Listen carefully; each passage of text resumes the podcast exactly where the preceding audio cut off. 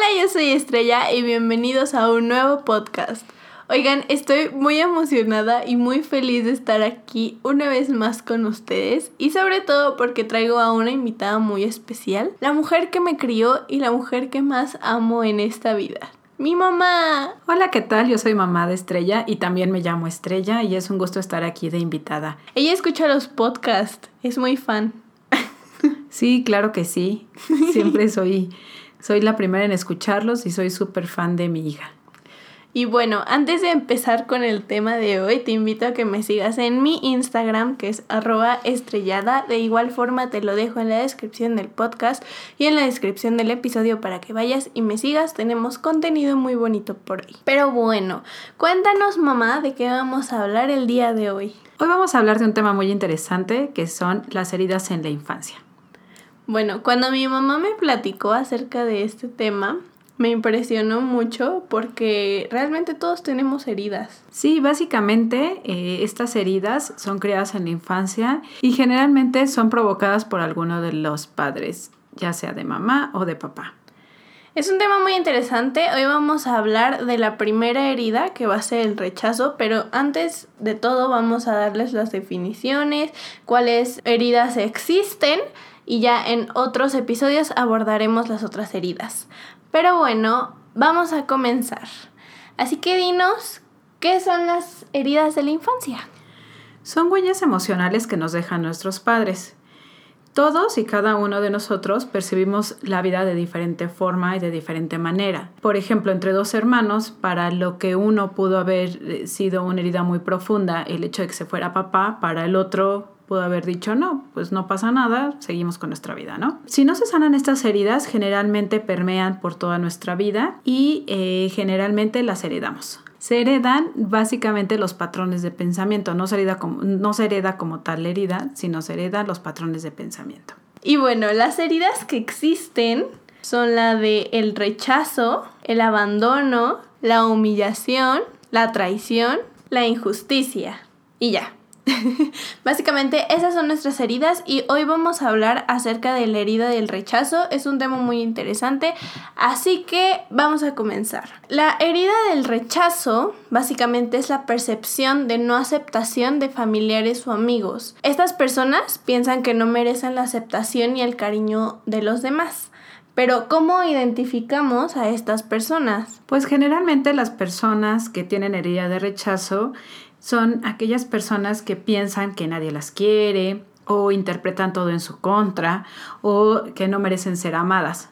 Por ejemplo, en una comida familiar, si se, por alguna situación se le sirvió al final a una persona, puede pensar como, ay, qué mala onda, es que no me quisieron, no me quieren, posiblemente ni siquiera me querían invitar, por eso me, me sirvieron al final, etcétera. O, por ejemplo, una persona que llega y dice, hola, buenas tardes y nadie le contesta porque están ocupados o porque no le escucharon o por alguna situación en particular. Entonces una persona con idea de rechazo puede decir, claro, es que no quería yo, eh, que querían que viniera, claro, es que yo, ¿por qué estoy aquí? Si yo no quería venir, etcétera, ¿no? Generalmente estas personas piensan que no pertenecen a ese grupo, inclusive que no pertenecen a su familia o que no pertenecen a su grupo de amigos o que no pertenecen a la institución donde trabajan o que no pertenecen al grupo social donde se están desenvolviendo. Porque siempre están pensando que las personas hacen cosas para molestarlas o para... Eh, cosas en su contra, ¿no? O cosas en su contra. Bueno, estas personas también son personas a las que les afectan demasiado las críticas. Es decir, que si tú le dices, oye, es que hiciste esto mal, entonces la persona lo va a tomar como si tú estuvieras en contra de lo que está haciendo. O no sé, si, si le dices, es que tú no puedes hacer tal cosa, entonces creen que estás en contra de lo que están haciendo, no necesariamente que le estás dando una crítica constructiva. Además de eso es, por ejemplo, eh, cuando tú le dices, ay, están muy padres tus zapatos, pero no te combinan, entonces esta persona se puede sentir demasiado y puede pensar, claro, que estuvo mal, porque mis zapatos no me combinaron hoy, pero es que yo no tenía otros zapatos, pero entonces puede tomar demasiado las críticas. En vez de escuchar como la parte de está muy padre tu zapato, escuchan lo contrario. El pero, ¿no? Siempre van a escuchar como los peros. Es súper curioso porque las personas, de acuerdo a la herida que tienen, es su tipo de cuerpo. Estoy hablando en los adultos. Entonces, las personas con herida de rechazo las podemos ver con un cuerpo sumamente delgado y con la piel muy pegadita al hueso. Son personas inclusive que pueden parecer que son como diminutas, chiquitas, que quieren desaparecer prácticamente, o aunque estén altas, pueden ser personas extremadamente delgadas. Y ahora, esto ya se los había contado en otro podcast, que las enfermedades llevan emociones y las enfermedades más comunes para la herida del rechazo son enfermedades en piel, es decir, como bacterias en piel o hongos, por ejemplo, y en las vías respiratorias, que se enfermen mucho de la garganta, de los pulmones, etc. Ahora, ¿cómo son las características de la herida del rechazo? Primero son personas eh, principalmente aisladas. ¿Por qué? Porque no les gusta tener como tanto contacto social porque cualquier cosa, cualquier situación, cualquier palabra, cualquier frase les recuerda su herida. Y justamente porque se sienten como rechazados en el grupo social en el que están, entonces prefieren aislarse para no sentirse así. Otro es que son personas que no expresan mucho sus emociones, o sea, estando en una junta de trabajo, estando en la escuela, estando en cualquier lado, prefieren no decir nada por miedo a ser criticados o, o justamente a ser rechazados. Otra cosa es que siempre están en su mundo, o sea, nunca se abren los sentimientos, nunca dicen, oye, me siento así, o sino siempre se guardan todo y siempre están como en sus pensamientos por el hecho de que no quieren sentirse rechazados. Otra cosa es que no reconocen sus cualidades. O sea, cuando una persona le dice, es que eres muy buena cocinando, va a decir, no, no, no, no, me lo está diciendo por elevarme la autoestima, pero seguramente no le gustó. O una persona que le diga, eh, ay, eh, qué bien hiciste este trabajo, siempre van a decir, no, pues es que eh, alguien más me dio la idea, o no es tan bueno como tú crees, o no sabes realmente que, que no está tan bien como lo piensas. Pasa de un gran amor a un odio profundo. O sea, por ejemplo, de repente estas personas son como muy cambiantes en sus decisiones. Entonces, de repente pueden ser muy felices contigo y te pueden amar así con todo su ser. O lo que puede pasar es que te pueden de un día te aman y al otro día ya te odian completamente y eres la peor persona del mundo por una simple cosita que realizaste o incluso si no hiciste nada. Otra cosa es que son jueces muy muy duros, pero para sí mismos. O sea, a lo mejor eh, entregaron perfecto lo que tenían que entregar, pero ellos mismos dicen, no, es que lo pude haber entregado ayer. Y entonces la gente le puede decir, no, pero estuvo perfecto en tiempo y forma y lo hiciste muy bien. Y, ellos pueden decir, no, no, no, es que yo pude haberlo hecho eh, desde ayer, pero es que ayer me pasó, me volvió y, y entonces son jueces muy, muy duros. Se sienten incomprendidos, sienten que de verdad nadie va a entender lo que están pasando y hace cuenta. Imaginemos que es una persona que está pasando por la muerte de un ser querido.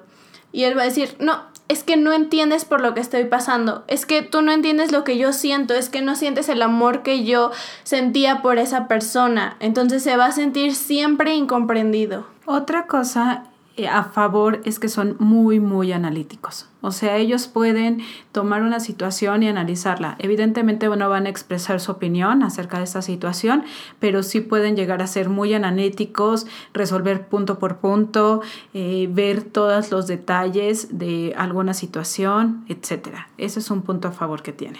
Bueno, y ahora cada persona, cada herida tiene un vocabulario que los caracteriza, es decir, dicen frases que los caracterizan. En este caso pueden ser nada, o sea, cuando les preguntes, ¿qué tienes? Te dicen nada. Otra cosa es, no me entiendes, no comprendes lo que estoy sintiendo, justamente de lo que habíamos hablado. Y el yo no puedo.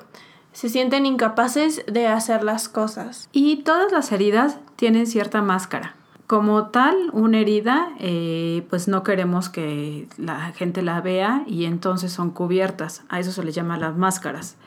Entonces, la máscara del rechazo es una persona huidiza. O sea, con tal de no sentir, prefiero irme.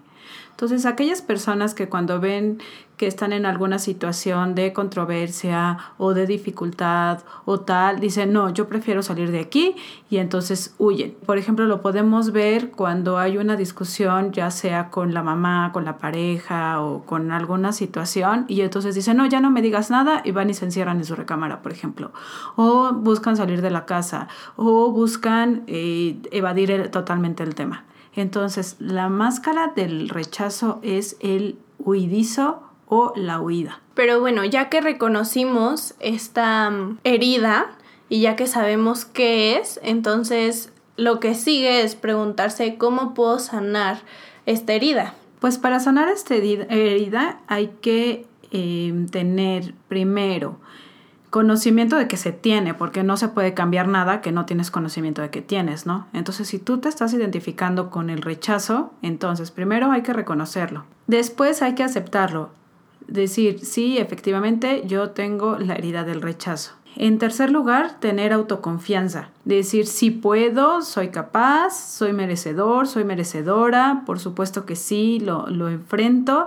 Y si alguien me reconoce alguna cualidad, decir, claro que sí. Si alguien me dice, ah, es que fuiste muy inteligente por resolver tal, decir, claro que sí, yo soy una persona muy inteligente. Pero sin llegar al egocentrismo, ¿no? Claro, claro, claro.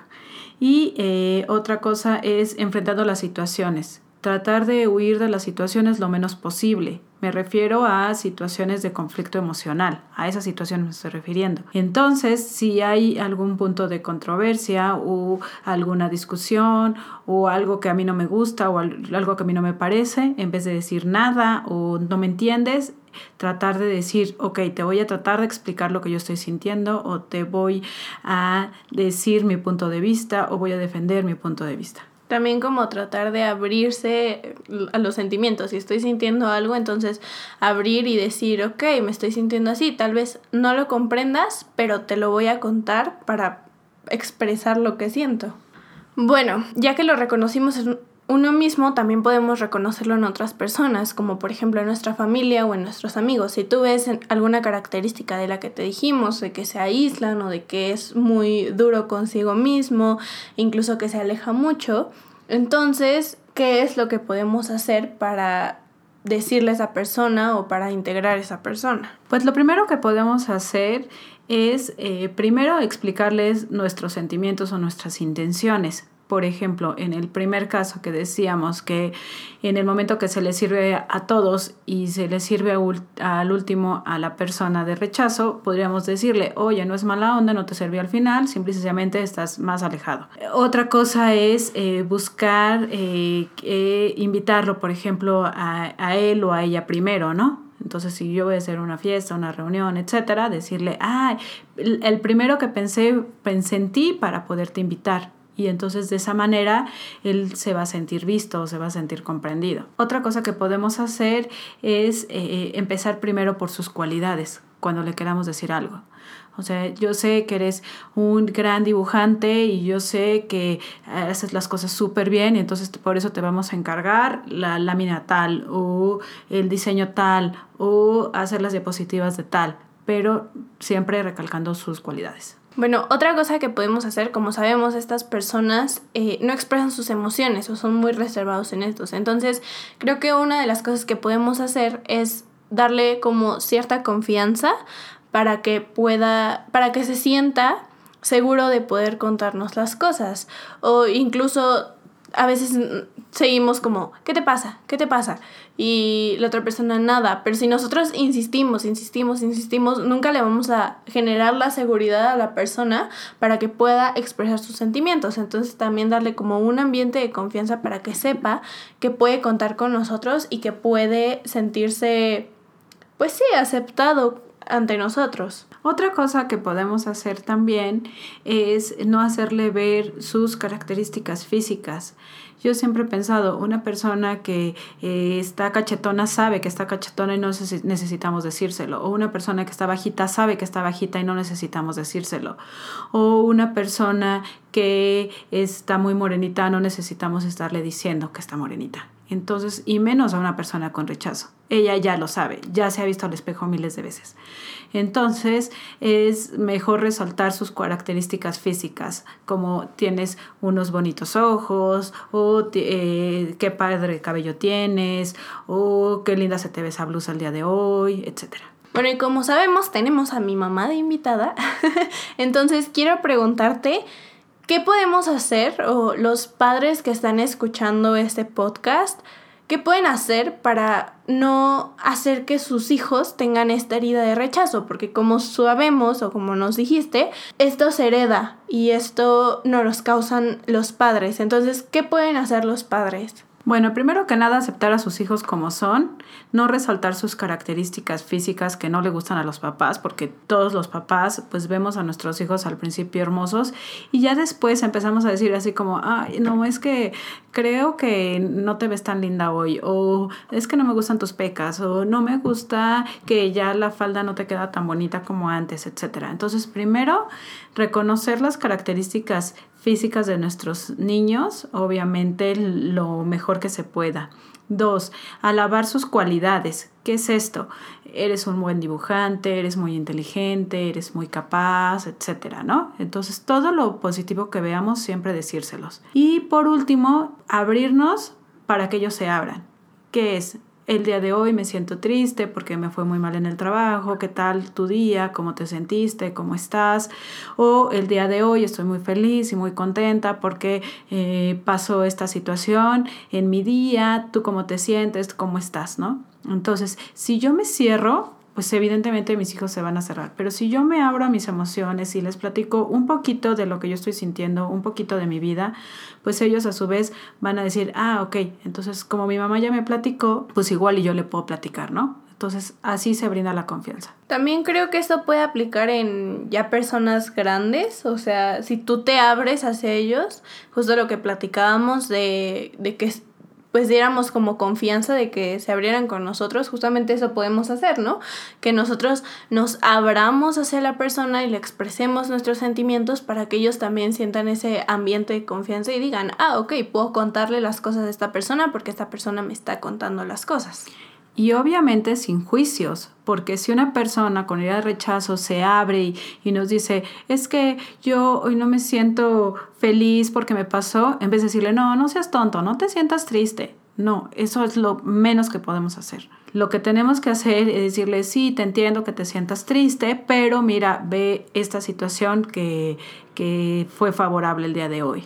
Otro punto importante es que si yo tengo herida de rechazo, voy a rechazar a las personas.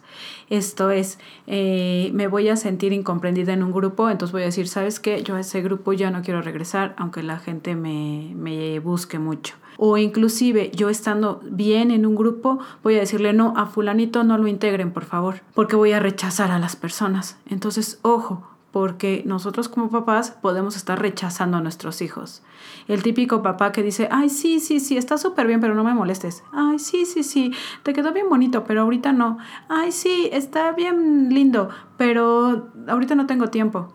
Entonces, ojo, porque nosotros podemos generar el rechazo en nuestros hijos. Otra cosa importante es que se heredan, es decir, si la persona tiene herida de rechazo, puede heredar a sus hijos la herida de rechazo. ¿Y por qué se hereda? No como tal que se herede la herida, porque eso pues no existe. Lo que se heredan son los patrones de pensamiento y cómo se heredan. Se heredan porque si yo tengo herida de rechazo, voy a estar abriendo ventanitas de rechazo. ¿Qué es esto?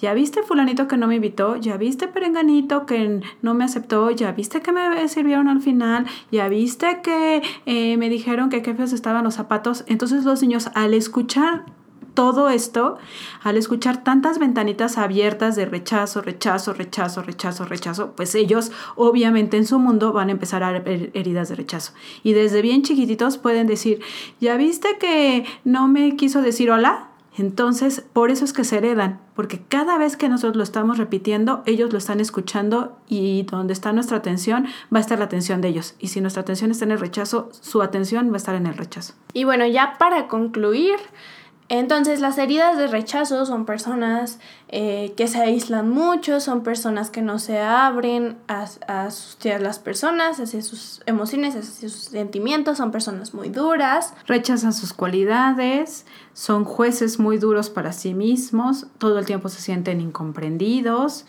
y su principal emoción es eh, que le afectan demasiado las críticas y son personas muy flaquitas. Y bueno, eso es básicamente nuestro resumen, así que si tú detectas que tienes herida de rechazo, empieza a trabajar en eso. También lo que me comentaba mi mamá es que no tenemos como una herida de fijo, o sea, no es como que seamos 100% rechazados o 100% abandonados, sino que tenemos varias heridas, pero es importante reconocerlas. Sí, generalmente todas las, eh, todas las personas tienen una herida predominante. No son 100% netas, sino tienen más unas que otras. Entonces, si nosotros podemos reconocer todas las heridas que tenemos durante la infancia, pues vamos a poder sanarlas y vamos a poder ser mejores personas. Exactamente. Pero bueno, como saben, a mí me gusta dejarles ejercicios también, entonces te invito a que pienses en si tienes estas características de una persona de rechazo o si alguien más lo tiene, que para también los puedas ayudar. Y ya para terminar, les vamos a dejar una frase que dice así, el rechazo no es más que el destino haciendo que cambies tu rumbo hacia algo mucho mejor para ti. Muchas gracias por escucharnos y es un honor y un gusto estar aquí con Estrella. Esperemos que, la, que pueda venir otra vez al podcast. Me gustó mucha idea, mucho esta idea que tuvimos de que viniera, de que nos explicara más o menos de lo que ella ha estudiado, de lo que ella sabe sobre las heridas de la infancia. Y bueno, esperen próximos podcasts con más información sobre las otras heridas. Les dimos apenas la del rechazo, pero esperen más podcasts con esta información. Pero bueno, te invito una vez más a que me sigas en mi Instagram que es arroba estrellada. Te lo dejé en la descripción del podcast y en la descripción de este episodio para que vayas y me sigas. Tengo contenido muy bonito. Y nosotros nos vemos la próxima semana con un episodio nuevo. Adiós.